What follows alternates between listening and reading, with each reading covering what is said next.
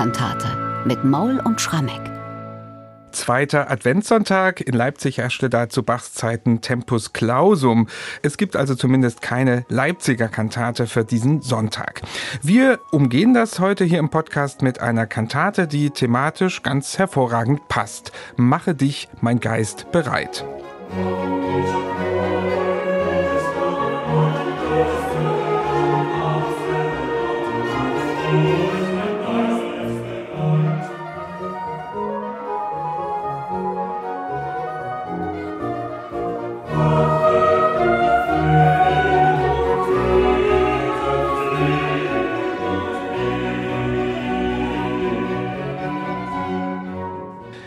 Eine Choralkantate, das war eben schon zu hören, haben wir für diesen zweiten Advent herausgesucht. Bach hat sie 1724, aber eigentlich für den 22. Sonntag nach Trinitatis komponiert, also so für das Ende des Kirchenjahres. Es ist hier ein Grundgedanke vom Librettisten formuliert in diesem Kantatentext, der durchaus aber auch eine Aufführung am heutigen zweiten Advent rechtfertigt. Oder Michael, was sagst du? Lieber Bernhard, das hast du völlig korrekt so gesagt, denn tatsächlich unsere Kantate hat zum eigentlichen Gegenstand die Aufforderung an einen Christen wachsam zu sein, dahingehend sich richtig zu verhalten, nach den Geboten Gottes und nach dem Vorbild Jesu zu leben. An sich passte sie da ganz wunderbar auf den 22. Sonntag, für den ja auch die Kantate eigentlich komponiert ist.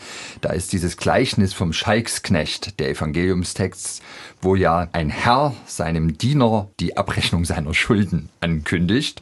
Ja, und wir hatten das ja vor einigen Wochen durchgesprochen, als wir eine andere Kantate auf den 22. Sonntag nach Trinitatis hatten, gibt es ja dann einen Schuldenerlass, der wird dann aber später zurückgenommen, weil eben der Diener wiederum seinen Schuldnern die Schulden eben nicht erlassen hat. Aber hier ist es nun so, in der Übertragung auf den zweiten Advent passt insofern ganz gut, als da die sogenannte Endzeitrede aus Lukas 21, Verse 25 bis 36 der Evangeliumstext ist. Und da geht es eben darum, dass da die Wiederkunft Christi angekündigt wird. Und genau deshalb passt jetzt diese Mahnung zur Wachsamkeit, finde ich sehr gut auf den heutigen Sonntag. Die Kantate ist eine Choralkantate und da müssen wir zuerst mal klären, welcher Choral da zugrunde liegt und wie Bach den ausschlachtet, beziehungsweise sein Librettist. Naja, es ist in diesem Fall mal ein sehr junger Choral aus dem Jahr 1695 von Burkhard Freistein. Mache dich mein Geist bereit. Ein sehr langer Choral, der hat zehn Strophen und unser Librettist, Mr. X des Choralkantatenjahrgangs, wir kennen ihn ja nicht namentlich, hat es eben hinbekommen, diese zehn Strophen in sechs Sätze einzudampfen.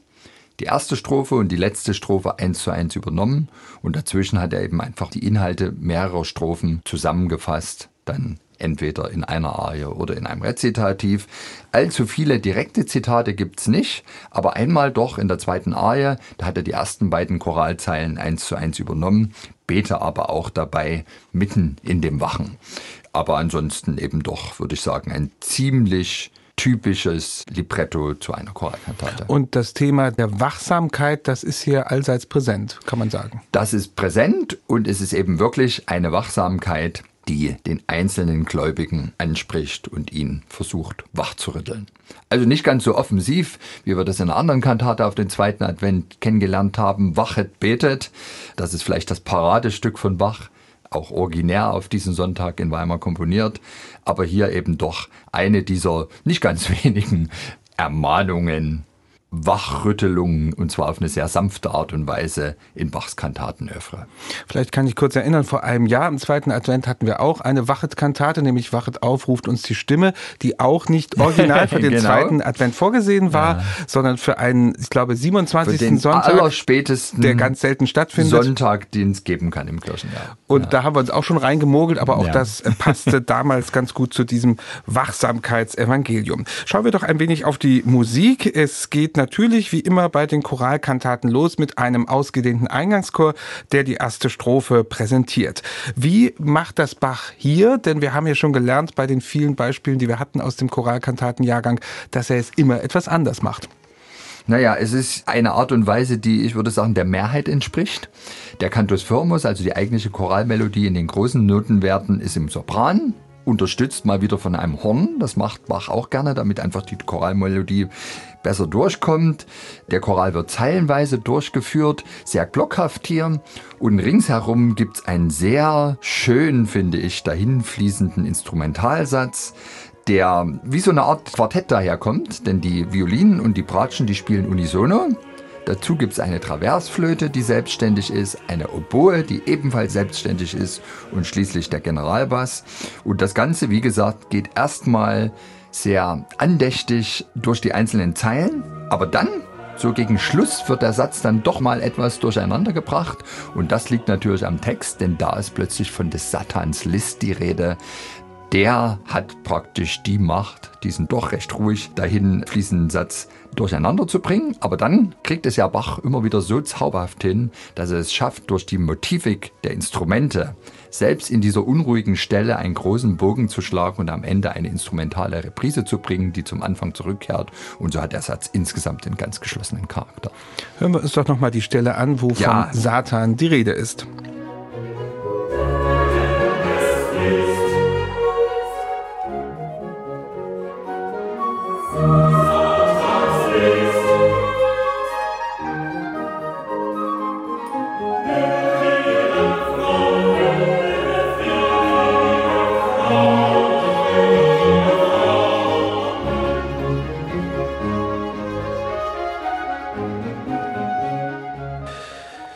Soweit dieser Auszug aus dem Eingangschor der Kantate Mache dich mein Geist bereit. Danach folgt eine Altarie und das ist ein ganz langsames, verinnerlichtes, ruhiges Stück. Da ist im Text von der schläfrigen Seele die Rede. Das hört man, nicht? Das hört man im A-Teil. Ach, schläfrige Seele, wie ruhest du noch?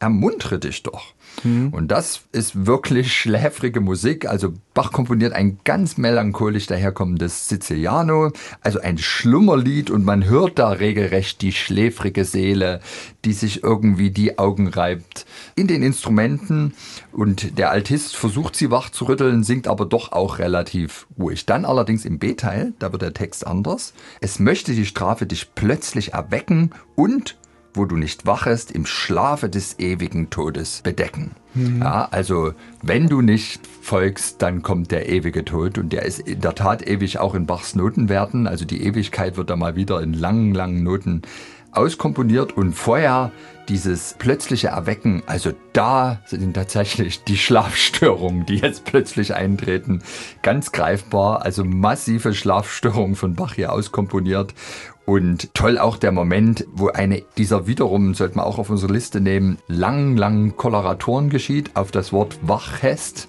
in diesem B-Teil und wo du nicht wachest im Schlafe des ewigen Todes. Die Stelle hören wir uns jetzt mal an.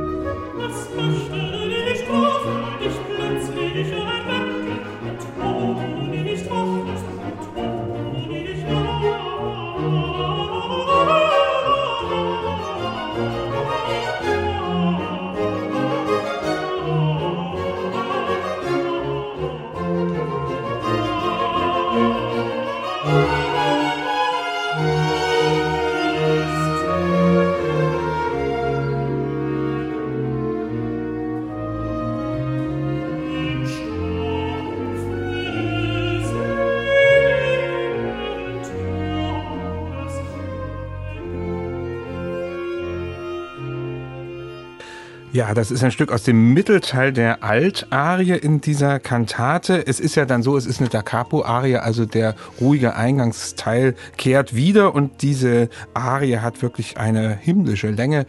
Mhm. Neun bis zehn Minuten kann sie dauern, je nachdem, wie das Tempo so genommen wird. Und damit liegt sie auch ziemlich weit oben im Ranking der längsten Bach-Arien. Mhm. Dann kommt noch eine zweite Arie und jetzt eigentlich würde ich sagen, haben wir doch meist den Fall, wenn eine ruhige ist, dann kommt jetzt eine bewegte Arie. Hier ist es anders.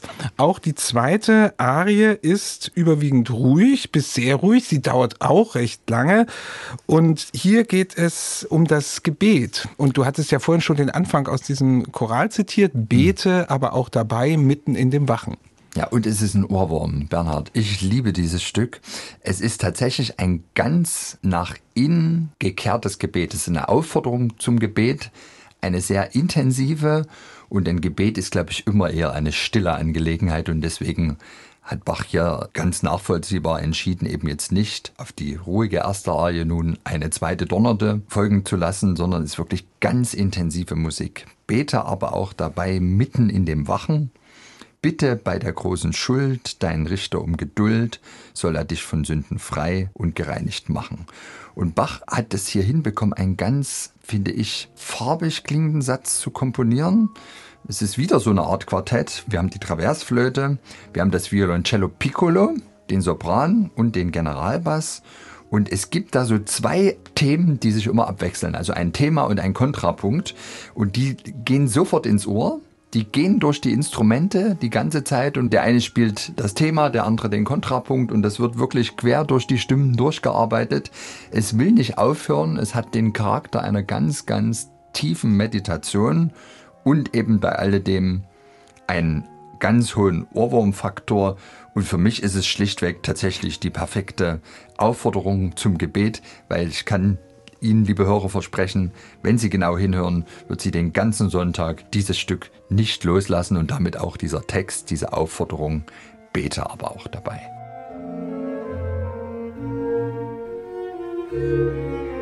Musik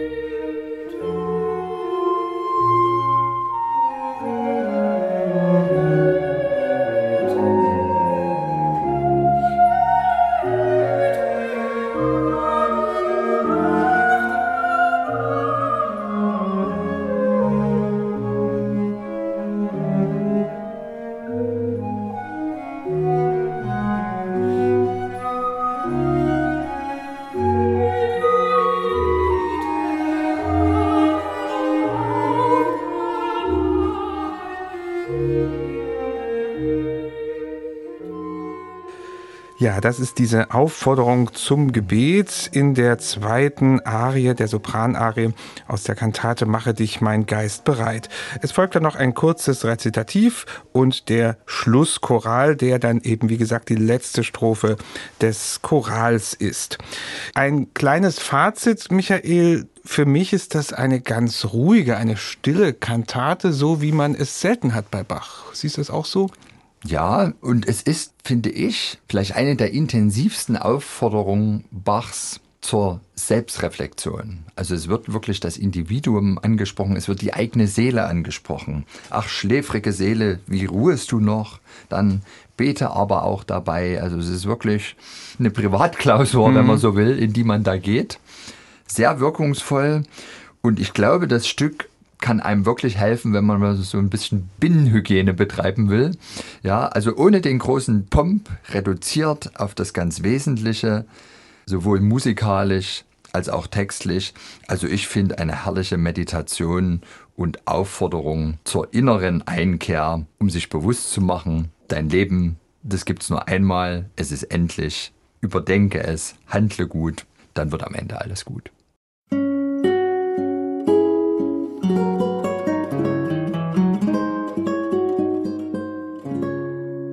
MDR Classic